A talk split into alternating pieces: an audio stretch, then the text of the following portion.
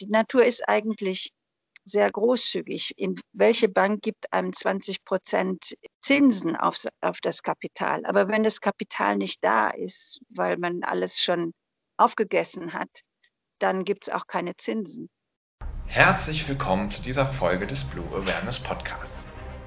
Mein heutiger Gast, Dr. Cornelia Naun, hat schon für die FAO, also die Food and Agriculture Organization der Vereinten Nationen gearbeitet, und zwar im Fishing Department. Mit ihr möchte ich über das Thema Überfischung reden. Das ist ein Thema, davon haben wir, glaube ich, alle schon gehört, aber man hört immer nur, wie unfassbar schlecht es den Fischbeständen geht. Ich wollte da mal ein bisschen mehr in die Tiefe gehen. Und ich habe von ihr super spannende Sachen gelernt. Zum Beispiel, dass wir in Wirklichkeit sehr viel mehr Fisch und das sogar nachhaltig fangen könnten. Außerdem hat mich das, was sie erzählt hat, auch ziemlich schockiert. Denn was dort passiert, ist zum Teil wirklich sehr illegal und krass kriminell und hat fast schon mafiöse Strukturen. Hört euch das selber an.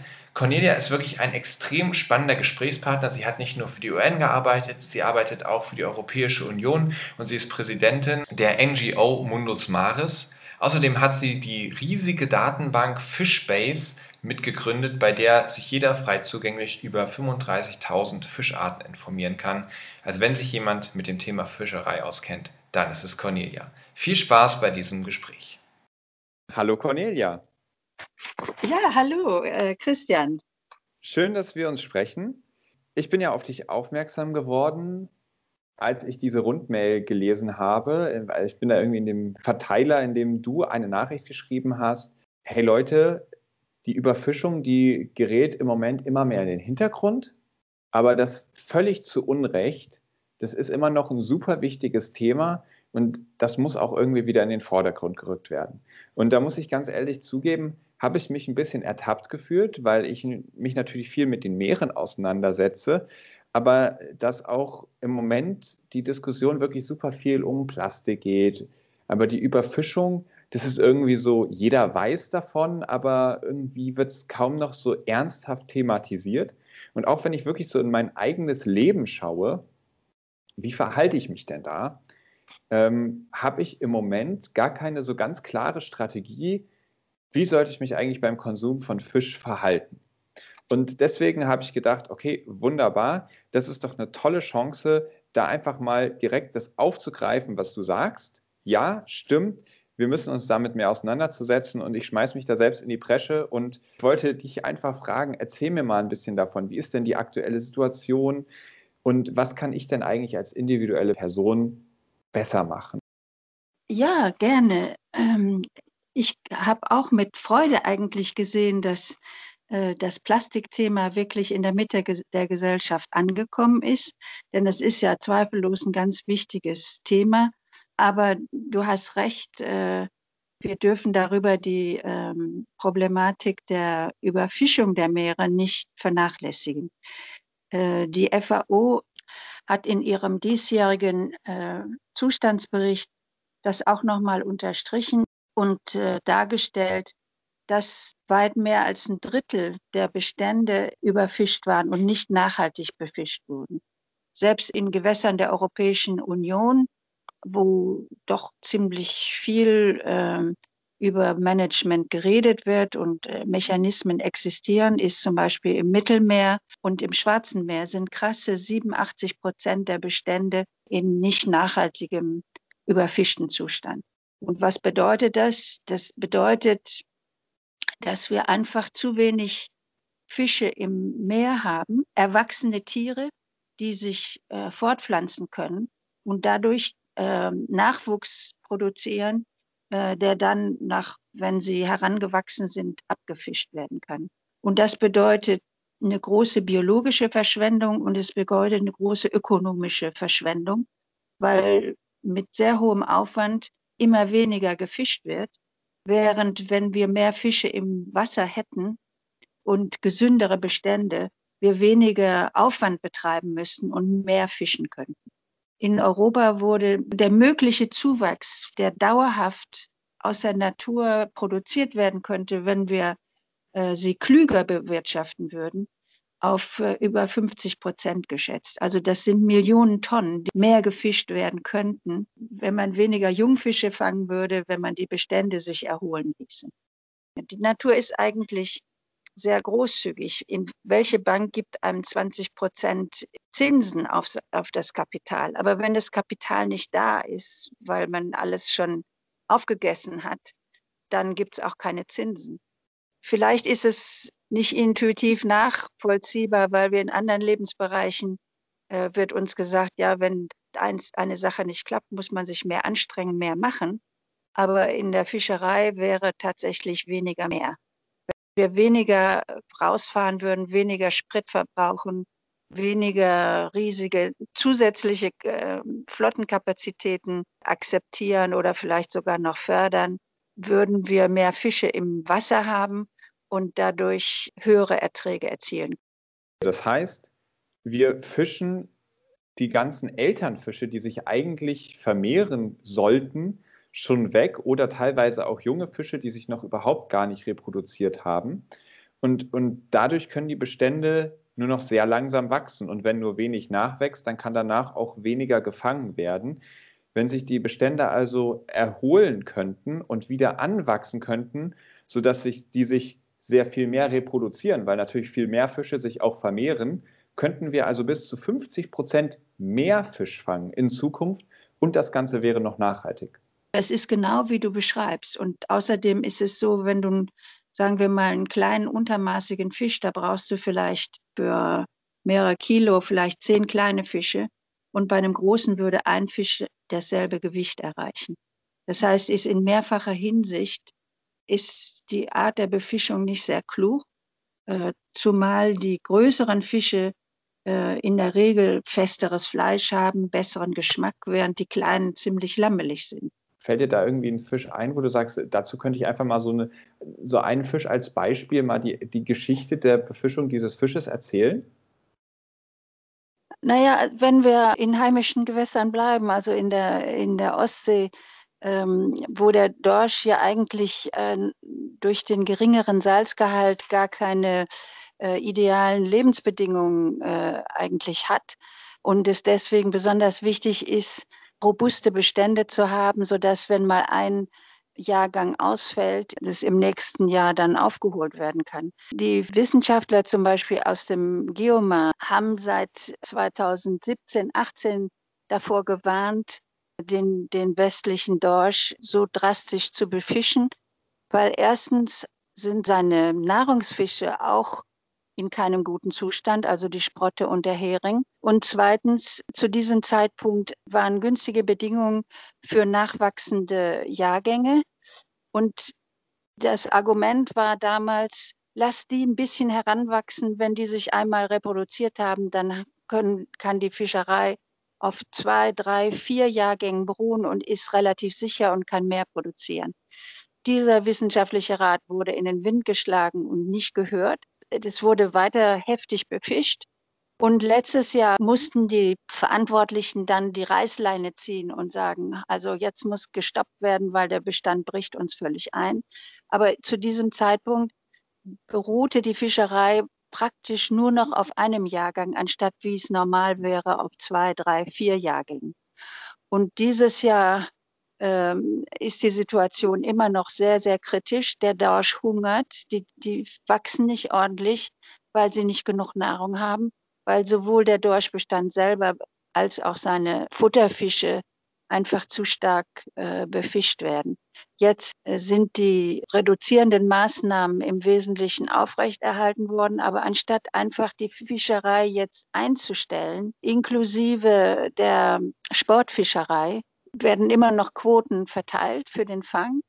Und die Überwachung dessen, was tatsächlich dann auf See passiert und was angelandet wird, ist nicht so äh, genau, wie es notwendig wäre.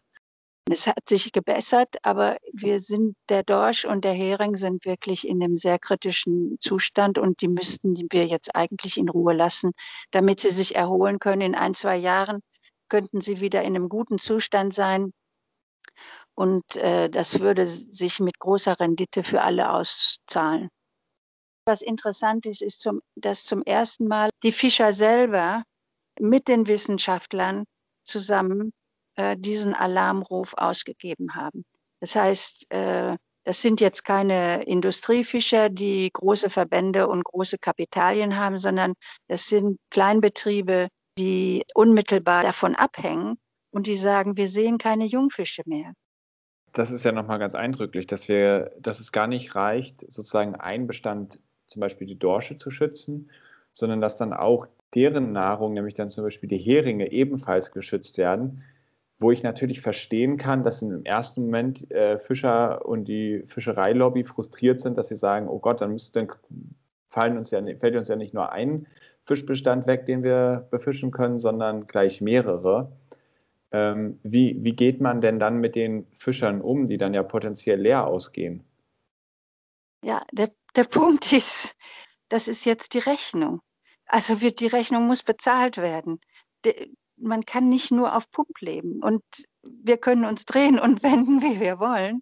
Wir müssen diese Übergangsphase gut managen, sei es über Überbrückungskredite, sei es über, über andere Maßnahmen, dass die Fischer diese Reduktion äh, durchziehen, weil anschließend ja tatsächlich mehr gefischt werden kann. Aber wenn wir weiter mit dieser falschen Logik sagen, ja, wenn wir jetzt nicht fischen, dann äh, haben die Fischer nichts, äh, können sie nicht leben. Ja, im Moment ist der Zustand der Bestände so, dass wenn sie weiter fischen, es dann nichts mehr gibt. Wir, der, bei den Dorschen ist nur noch ein Jahrgang. Und wenn wir den verlieren, dann ist äh, einfach Ende der Fahnenstange. Ne, man kann nicht immer nur auf Pump bleiben. Irgendwann muss man die Rechnung bezahlen. Wir müssen jetzt wieder unser Kapital in der Bank aufbauen und die Natur gibt uns dann hohe Zinsen. Aber wir essen unser Kapital auf und das ist nicht klug.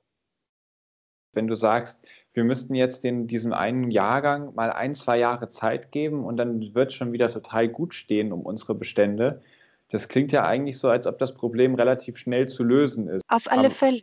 Also ich meine, wenn man Hering zum Beispiel ist keine sehr langlebige äh, Art, die sich auch relativ schnell erholen kann. Dazu kommt außerdem noch, äh, das habe ich noch gar nicht erwähnt, aber wir haben also momentan den hohen Fischereidruck auf die Bestände, aber sie, sie bekommen zusätzlichen Druck durch den Klimawandel, durch die sich erhöhenden Wassertemperaturen. Wärmeres Wasser löst weniger äh, Sauerstoff auf und die äh, bekommen einfach nicht genug Sauerstoff, um zu leben und, und zu wachsen. Und leider verstärken die Klimaeffekte die Überfischungseffekte. Umgekehrt wird natürlich auch ein Schuh draus, wenn wir die Bestände sich erholen lassen, haben wir eine breitere Palette von Genmaterial und eine größere Chance, auch ähm, Schwankungen die jetzt über den Klimawandel kommen, besser auszu, auszugleichen und trotzdem äh, gute Erträge zu erwirtschaften.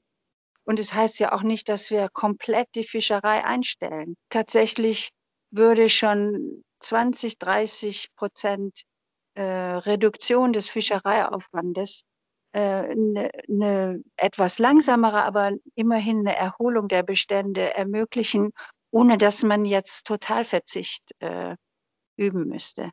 Also das ist doch was, was machbar ist. Wir sehen doch der äh, Pandemie, was möglich ist und wir müssen es tun. Es ist, die Zeit ist gekommen, zu tun, was wir sagen. Müssten wir also aufhören, so viel Fisch nachzufragen, um das Problem zu lösen? Fisch ist eigentlich äh, ein sehr gesundes Lebensmittel, ist gut verdaulich, hat viele äh, Spurenstoffe, die wir für ein gesundes Leben benötigen. Deswegen würde ich nicht raten wollen, überhaupt keinen Fisch mehr zu essen. Die Verantwortung liegt bei den Fischern und bei den, bei den Entscheidungsträgern, vor allem auch bei den Entscheidungsträgern, die nach wie vor diesen häufig dem, dem Lobbydruck nachgeben und zu hohe Fangquoten bereitstellen oder einfach nicht äh, die Regeln, die schon existieren und die zum großen Teil auch sehr gut sind, aber die einfach nicht durchsetzen. Und es kann nicht sein, dass wenn ich ins Fischgeschäft gehe, ich jetzt auf einmal dafür zuständig sein sollte, ähm, ob da ähm, in der Fischerei ordentlich gearbeitet wird oder nicht. Ich kann das als Konsument nicht machen. Ich kann als Konsument meinetwegen den Verkäufer fragen, ja, wie groß war denn der Fisch? Ich habe hier ein Fischlineal, da weiß ich, der hätte mindestens so und so groß sein müssen, sonst kaufe ich den nicht. Aber äh, erstens setzt das voraus, dass im, äh, im Einzelhandel alles korrekt ausgezeichnet ist, was absolut nicht der Fall ist. Zum Teil werden auch falsche Namen angegeben. Es gab vor wenigen Jahren eine, eine Untersuchung in Restaurants, ausgerechnet in, in Brüssel, also inklusive im Europäischen Parlament, wo die Entscheidungen mitgetroffen werden. Und da war ein hoher Prozentsatz der Auszeichnung der Fische schlicht falsch. Die haben die haben Proben genommen, haben, de, haben die, äh, das genetische Material untersucht und festgestellt, es war von vorne bis hinten gelogen. Und wenn solche Praktiken gang und gäbe sind, hat selbst ein wohlmeinender Konsument absolut keine Chance, diese Fehlentwicklung zu korrigieren. Hast du irgendwie ein paar Tipps für mich? Welche Fische kann ich guten Gewissens essen? Welche Fische sollte ich vielleicht erstmal nicht mehr kaufen? Generell würde ich sagen, ist es weniger problematisch, Schwarmfische wie den Hering äh, oder Makrelen zu essen oder zu kaufen, besonders wenn sie aus, aus dem Nordmeer kommen oder aus der also Nordsee und Nordatlantik kommen, äh, weil da die Bestände in relativ ordentlichem Zustand sind, äh, aber möglichst nicht im Moment aus der Ostsee wo wirklich die Bestände Hilferufe ausstoßen, äh, um ihr, ihre Existenz in den nächsten Jahren äh, noch äh, zu gewährleisten. Also Hering und Makrele gerne aus der Nordsee oder dem Nordatlantik. Wie sieht es aus mit so den klassischen Speisefischen, irgendwie Lachs oder irgendwie Seelachs und ähnliches? Naja, Lachs ist ja praktisch komplett aus der Aquakultur. Diese Art von Aquakultur ist ja per se schon fast per Definition nicht sehr nachhaltig. Man muss sich vor Augen halten, dass Tiere, die hoch im Nahrungsnetz stehen, also die ihrerseits tierische Eiweiße brauchen in ihrer normalen Ernährung, wenn man die produziert unter kontrollierten Bedingungen, dass man immer mehr reinstecken muss, als man rauskriegt. Es gibt gar nicht genug Fischmehl auf dem Weltmarkt, um die artgerecht zu ernähren. Also füttert man ihnen Sonnenblumen und Soja. Und äh, die ganze Futtermittelindustrie ist ihrerseits äh, hochproblematisch, weil wollen wir wirklich, dass der, der Rest vom Amazonas auch noch abgeholzt wird, dass sie da auch noch Soja anbauen oder sei es jetzt für die Lachse oder sei es für die intensive Viehzucht äh, überall. Und mhm. wenn, wenn das Ziel ist, möglichst viel äh, nachhaltigen Fisch äh, zu produzieren, dann ist, sind Lachse in Käfigen einfach nicht die Antwort auf diese Problematik. Es gibt noch gewisse Lachsfischereien von Wildlachs, aber das sind äh, kleine Mengen und im Pazifik zum Beispiel äh, sind die Bestände auch nicht in einem sehr guten Zustand. Verstehe. Darf ich dich persönlich fragen, wie ist das? Ist, isst du Fisch und wenn ja, welchen und wie kaufst du ihn dir? Also ich habe ehrlich gesagt meinen Fischverbrauch drastisch äh, eingeschränkt aus eben diesen Gründen.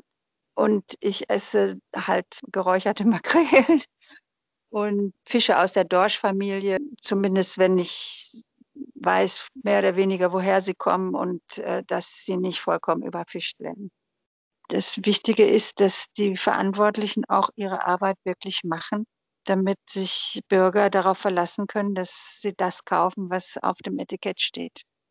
Vor zwei Jahren haben wir so eine kleine, nicht repräsentative Umfrage gemacht in, in Brüssel. Wir wurden immer bei unseren öffentlichen Auftritten, fragen dann die Leute, ja, was kann ich denn noch essen? Wir sind also ausgezogen mit dem, mit der Vorstellung, wir, wir klappern jetzt mehrere Fischgeschäfte ab und gucken, wen wir empfehlen können, der möglichst gut die Auszeichnung hat und äh, die, die gesetzlichen Regeln einhalten. Und wir waren entsetzt, weil wir haben nicht ein einziges Geschäft gefunden, ähm, dass zumindest die, die Kennzeichnungsregeln eingehalten hätten. Nicht ein einziges. Und wir haben sogar äh, Läden getroffen. Also da war ganz offensichtlich untermaßige äh, Fische oder vielleicht aus äh, Parallelstrukturen. Der waren also, also einerseits zu klein, also ganze Kistenweise von absoluten Jungfischen. Das war also bestimmt illegal. Ähm, und dies, die waren sich durchaus dessen bewusst, haben dann so darum herumgeredet. Äh, und in einigen Fällen konnte man Vermutung haben, dass sie vielleicht äh, aus illegalen Fängen kamen, weil die, weil die Preise einfach zu niedrig waren.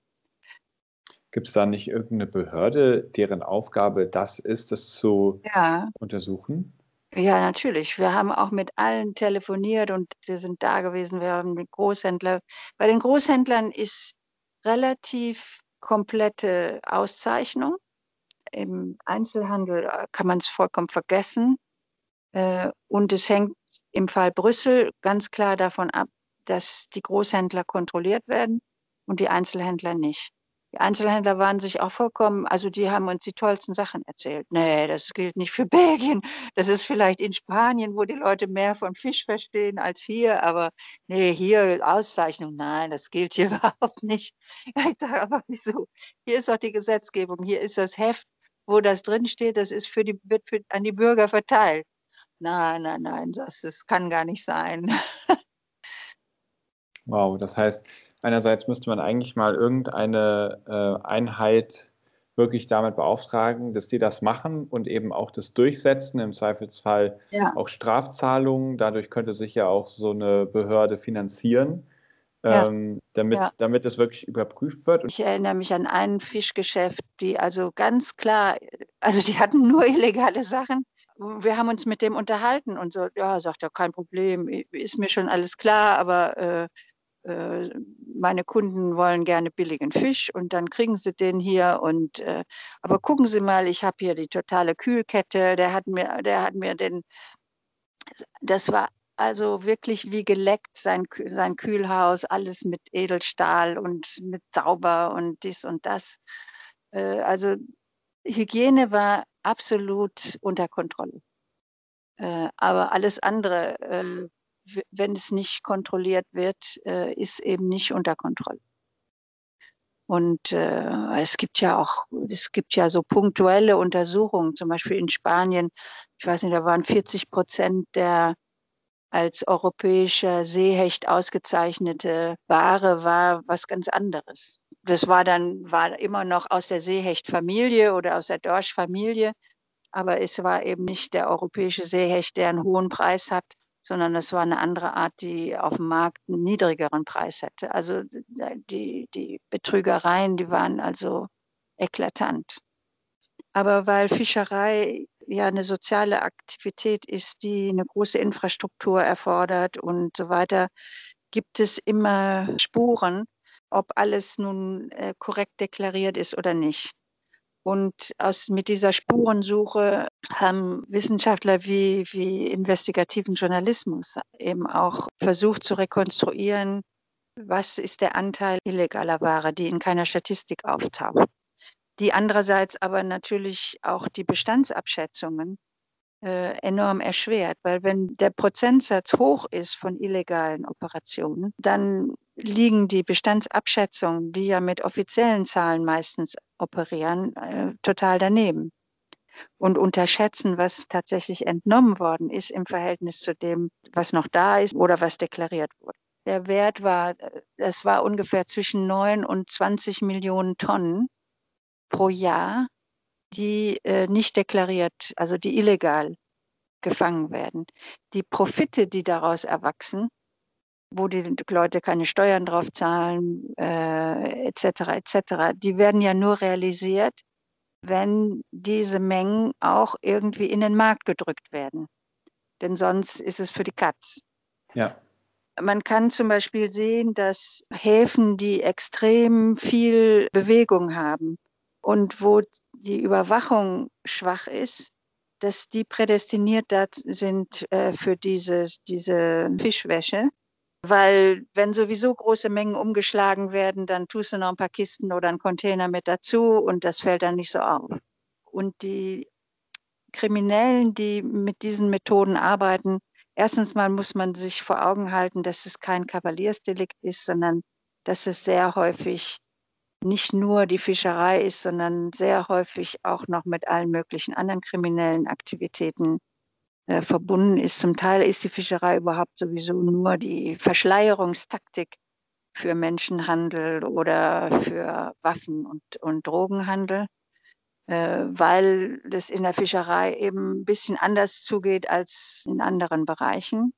Die Behörden sind sehr häufig äh, unterbesetzt, haben nicht die, haben nicht die Kapazitäten einfach mhm. äh, flächendeckend äh, zu kontrollieren und vielleicht auf hoher See umgeladen wird von, von Fangschiffen auf, äh, auf diese Transportschiffe und sowas, dann wird heiße Ware mit, mit legitimer Ware vermischt und wer will das dann noch kontrollieren? Wir haben ja selbst gesehen, zum Beispiel, als wir anfingen mit Fishbase, als dann das auf dem Internet zur Verfügung stand, da waren wir wirklich noch ziemlich am Anfang, hatten auch von den Inhalten noch gar nicht so viel. Und, wir, und ich habe dann 2002 mal eine Analyse gemacht. Damals war das noch so neu, da gab es äh, Gästebücher und die Leute schrieben dann ihre Kommentare begeistert oder weniger begeistert rein. Und ein Fall ist mir ganz besonders eklatant im Gedächtnis geblieben, weil das Zollbeamte waren, die ähm, großen Betrugsfall aufgedeckt haben. Und erst habe ich, sagte mir das Herz in die Hose, weil ich dachte, oh Gott, oh Gott, wir sind ja, wir haben ja keinen gerichtsverwertbaren Anspruch und die Daten sind auch nicht komplett. Aber tatsächlich, weil Fisch eine, besonders Frischfisch halt, eine sehr delikate äh, Ware ist, die schnell verdirbt, überlegen die sich dreimal, ob sie jetzt aufwendige äh, Laboruntersuchungen machen oder nicht die benutzten Fishbase, um zu gucken, wenn die Papiere sagten, der Fisch kommt aus X und Fishbase zeigte den, den Fisch nicht als vorkommend in X, dann hatten die ein Kriterium, um zu kontrollieren. Also die benutzten mhm. das nur so als Stichwortgeber und haben einen riesen, das war damals für Thunfische, einen riesen ähm, Betrugsring ausgenommen, äh, 10 Millionen äh, Strafe und äh, wir hätten gerne eine Million davon abge abgekriegt von der Strafe, um das System weiter auszubauen. Aber darauf die Idee ist keiner gekommen. Aber äh, also da hatten wir schon alles öffentliche Geld, was wir je investiert haben, hatten wir mit dieser einen Strafe schon komplett raus wieder. Es ist ja eigentlich ein wirklich ein globales Thema mit unfassbaren volkswirtschaftlichen Schäden, die dort entstehen durch Missmanagement oder durch ähm, illegale Aktionen. Und wie kann das eigentlich sein, dass es da keine gute Lösung gibt? Weil ich meine, die, die Staaten, die geben ja teilweise sogar für diesen, diese schädlichen Subventionen, mhm. also äh, nur um das ganz kurz 22 zu erklären.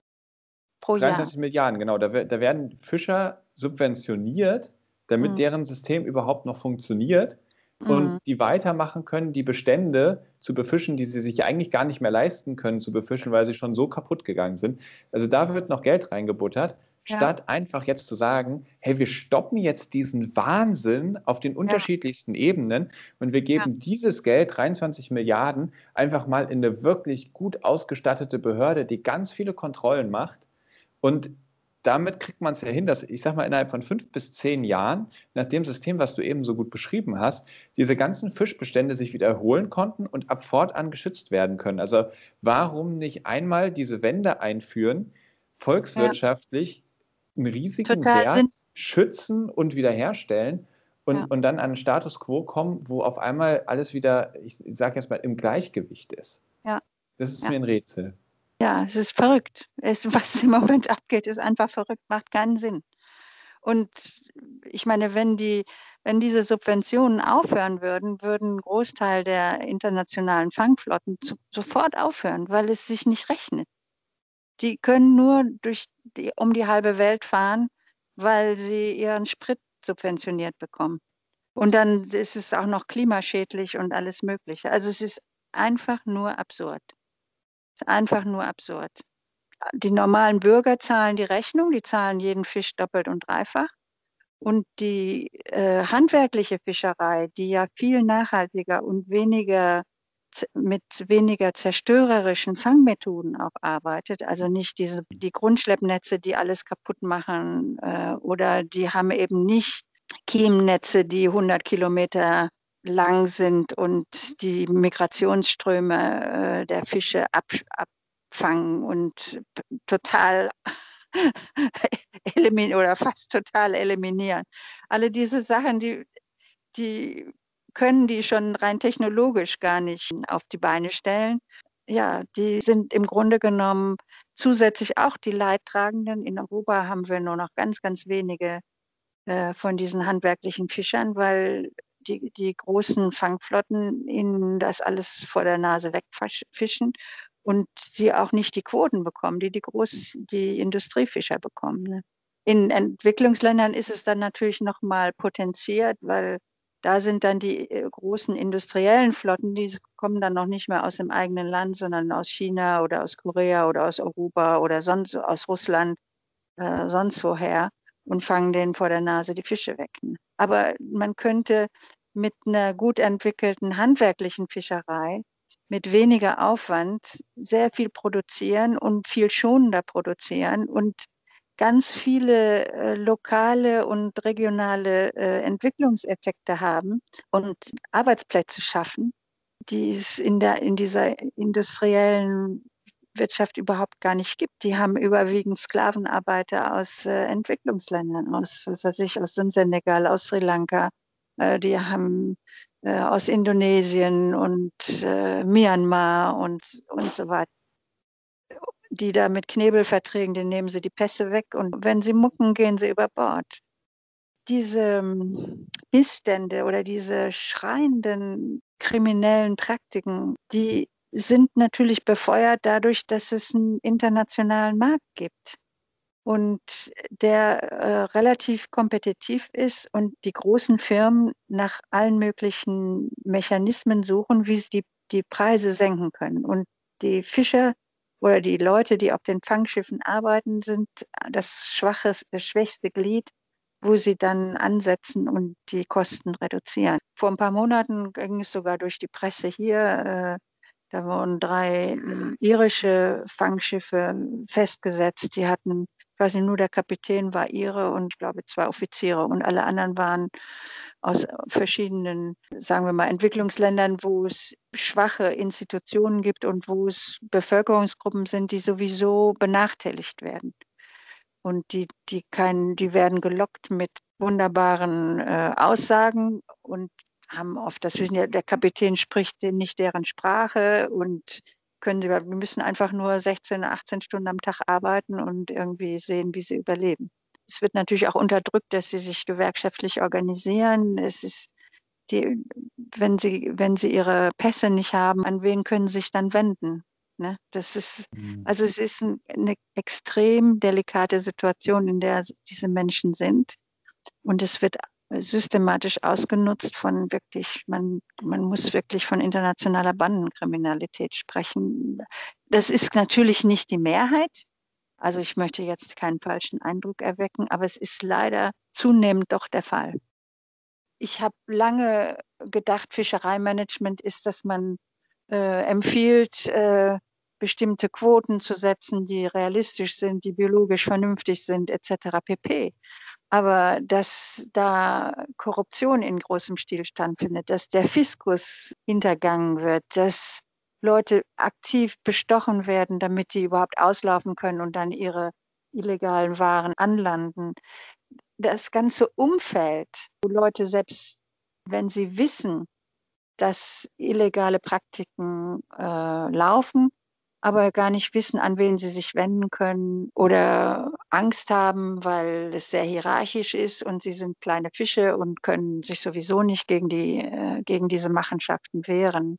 Sind ja zum Teil auch äh, also total dreist. Die sind sich ihrer Sache so sicher, dass sie auch äh, brutal Leute einschüchtern äh, etc. pp weil sie sich für unantastbar halten, haben genug Leute in den richtigen Stellen bestochen. Also da steht man dann tatsächlich fast so einer Fischmafia gegenüber, wenn man die Mengen bedenkt, die du genannt hast. Was war das? 9 bis 30 Millionen Tonnen Fisch werden jährlich illegal angelandet. Äh, 9 bis 20 ungefähr, ja. 9 bis 20. Also es ist, ist auch ein bisschen äh, zurückgegangen und man weiß nicht so richtig, ähm, ob es zurückgegangen ist, weil die Bestände in schlechterem Zustand sind oder weil es mehr äh, wirksame Gegenmaßnahmen gibt. Ähm, Tatsache ist, dass da, wo es illegale Praktiken gibt, die, die ehrlichen Leute natürlich darunter leiden, weil denen ein legitimer Fang vorenthalten wird durch, durch diese Art von Praktiken. Hm. Ganz schön bedrückend, äh, wenn man sich dieses Bild so anschaut. Das ist dann ja krasse Kriminalität. Ja. Ähm, und wir finanzieren das Ganze in einen Bereichen mit und in anderen Bereichen äh, kaufen wir natürlich dann auch genau die Produkte dieser Praktik. Krass. Ja, und du, man weiß es gar nicht, ne? Weil wenn falsch ausgezeichnet wird oder gar nicht ausgezeichnet wird, wie soll man, wie soll man das beurteilen? Und man möchte auch nicht alle Leute unter Generalverdacht stellen. Das wäre ja auch völlig unfair. Was nur sehr betrüblich ist, ist, dass die Welthandelsorganisation äh, sich nicht mal hat durchringen können, bisher die Subventionen explizit an die Schiffe zu streichen, die überführt worden sind als solche mit illegalen Praktiken. Nicht mal das haben sie geschafft bisher. Und das ist schon wirklich erstaunlich. Das heißt, ein Schiff, was erwischt wurde, illegal gefischt zu haben, bekommt trotzdem weiterhin Subventionen. Das kann zumindest passieren. Es gibt keine Regel, die das verhindert. Und die, und die Regierung konnten sich nicht darauf einigen, dass sie das zumindest untereinander durchgängig beschließen. Und wenn, wenn die Behörden, einfach weil sie es noch nicht gerafft haben oder weil sie die Mittel nicht haben, nicht extrem gut zusammenarbeiten, ist es für die sehr, sehr schwer, äh, die wirklich zur Rechenschaft zu ziehen. Aber wir hatten jetzt einen Fall, da war ein chinesisches Schiff, war äh, festgesetzt wegen illegaler Fischerei in, in Sierra Leone und ja, dann sind sie einfach ausgelaufen und weil die lokale Küstenwache keine ausreichenden Mittel gemerkt hatten, waren die über alle Berge. Ne? Mhm. ja, ist, also da, da gibt es die tollsten Sachen. Da gibt es die tollsten Sachen. Aber wie gesagt, ich will jetzt auch nicht das Gewicht so stark verschieben, dass man denkt, alle Fischer sind jetzt Kriminelle. Also wirklich, das wäre sehr am Tor vorbeigeschossen. Mhm. Also da kommt noch viel Arbeit auf uns zu, habe ich das Gefühl. Ja, ja, auf alle Fälle. Aber es ist auf alle Fälle auch eine Arbeit, die sich lohnt, denn ich meine, Fisch ist so ein tolles Lebensmittel und das ist so wichtig für die eine gesunde Ernährung. Und die Natur kann so großzügig sein, wenn wir sie ein bisschen respektvoll behandeln. Das ist wirklich äh, sich lohnt, sich einzusetzen, dass wir da die Kurve kriegen. Wir, wir, können, es, wir können es schaffen. Müssen wir auch. Dein Wort in Gottes Ohr, Cornelia, das äh, war jetzt für mich ein persönlicher Abschluss. Cornelia, vielen lieben Dank dass du mir da einen solchen Einblick gegeben hast, dieses Thema für mich selbst auch nochmal aufzufrischen. Und ich drücke dir ganz fest die Daumen, dass mit der Arbeit, die du aktuell tust, du ganz viele Menschen erreichst, wirklich für das Thema weiter so sensibilisieren kannst. Und genau das geschieht, was du dir so wünschst, nämlich dass wir endlich vernünftig werden, der Logik folgen und das tun, was den Fischbeständen und wenige Jahre später auch uns so richtig gut tun würde. Das ist doch ein Wort. Dankeschön. Das war Cornelia. Sie hat mir noch einen Link gegeben zu einem Pocket Guide, den stelle ich euch natürlich in die Show Notes. Da könnt ihr einfach nachschauen beim Einkauf, welche Infos sind eigentlich wichtig, was solltet ihr kaufen, was lieber nicht. Und dann verabschiede ich mich von euch und freue mich, wenn ihr das nächste Mal wieder dabei seid bei einer neuen Folge vom Blue Awareness Podcast.